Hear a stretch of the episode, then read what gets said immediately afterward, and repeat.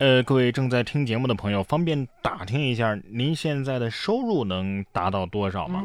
近日，中国青年报面向全国各地的大学生啊，发起了一项关于就业的调查。这项调查呢，收回了两千七百份问卷啊。调查结果显示，零零后对自己进入职场后的薪资啊，相当的乐观，超过百分之二十的大学生预期自己毕业之后啊。月薪过万啊，其中有百分之二的男生和百分之三点二的女生还预期自己啊会进五万元俱乐部，也就是月入五万以上。此外，还有百分之六十七点六五的大学生评估自己毕业十年内啊，刚刚是刚进入职场的收入啊，这个是进入职场十年后啊会年入百万。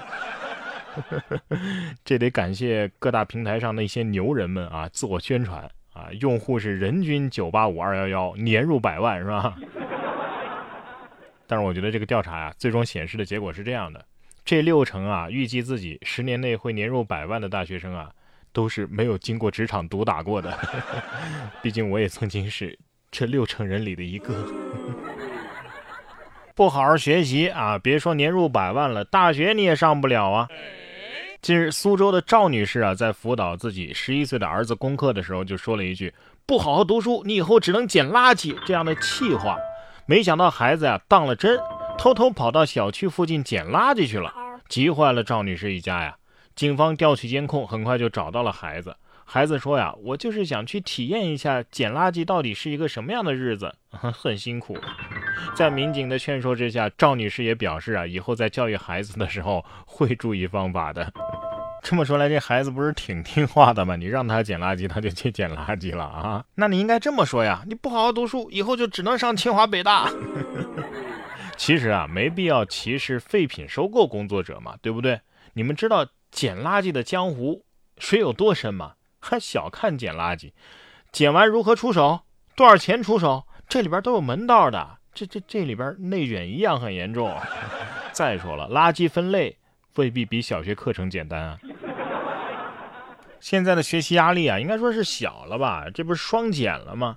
双减之后啊，新学期开学已经有一段时间了。有记者呀就走访了广州市内的部分中小学，就发现学生们啊可以用在体育锻炼上的时间更多了，而体育老师们呢也比过去更忙了。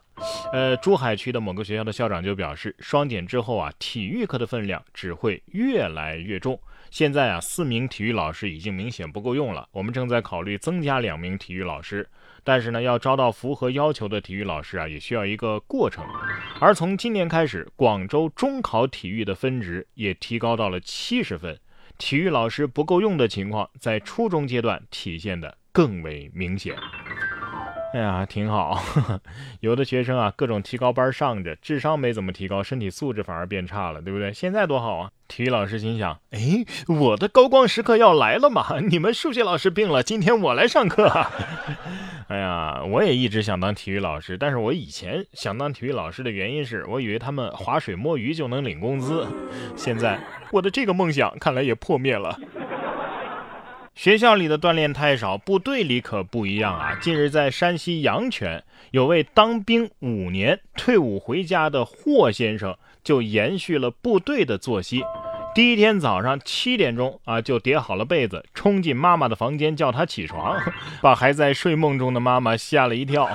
晚上九点半，妈妈在客厅玩手机呢。霍先生提醒未果呀，直接吹哨喊妈妈睡觉，并且强制熄灯。哎呀，现在妈妈肯定是想请求国家把这孩子给收回去吧？孩子心想：哈哈您也有今天啊！简单，赶紧啊，把相亲安排上吧，把他给送出去。部队里的确，锻炼大是能人多。近日。武警山西总队晋中支队的官兵啊，挑战了高难度的蜻蜓点水俯卧撑，在地上呢放两杯水，在做俯卧撑的同时，用手去点水杯里的水。这种蜻蜓点水俯卧撑啊，分单手点水和双手点水，甚至啊还要增加水杯的数量。没有专业训练，请勿轻易模仿。我的双手别说点水了，我只能点赞。全身腾空那几下真的是一点不给万有引力面子呀！牛顿都得说了，你礼貌吗？还说什么没有专业训练，请勿模仿。多谢提醒啊！我会俯，我也会卧，但是我不会撑，能吃撑倒是真的。外国人得说了，还说你们中国人自己不会轻功。下面这个手机啊，就算不会轻功，也至少练过硬气功。说江苏的南京一位肖先生本来想拍云朵，就把这自拍杆和手机啊放在三十楼的天台上了。没想到啊，风太大，手机和自拍杆啊被吹下去了。但是手机呢，无意间记录了整个坠楼的过程。肖先生表示啊，这这都是意外。但是我发现手机啊还能用，我就很惊喜啊啊！幸亏没有砸到人。感谢肖先生的手机，让我们有了一次沉浸式的跳楼体验，是吧？您可能要问了，这手机为啥从三十楼飞出去都都还没摔坏呢？我估计啊，它是调成了飞行模式。还有很多网友啊说这手机肯定是诺基亚的，但是据我分析啊，并不是。如果是诺基亚的话，地面上会有一个坑。说完天降手机，下面这条啊也是天降奇观。近日，在赤道附近的非洲国家喀麦隆，罕见的出现了冰雹和降雪。当地民众见到积雪之后啊，纷纷外出玩起了雪，还有人直接啊躺在雪地里玩耍。那么此次降雪天气啊，对当地的交通也是造成了一定的影响，并且对农业种植园造成了一定程度的破坏。喀麦隆我们都知道，这是非洲中部国家呀。啊，西部沿海和南部地区呢是赤道雨林气候，北部呢是热带草原气候，年平均气温啊是二十四度到二十八度。喀麦隆的非洲狮得说了，哎呦，真是活久见了啊！不过我看到这个新闻之后，我第一反应是，你看他们在雪里玩的，这都穿着羽绒服呢。他他们赤道国家常年二十四到二十八度的，怎怎么会准备着羽绒服呢？但是这种天气异常，我总感觉不是什么值得高兴的事儿。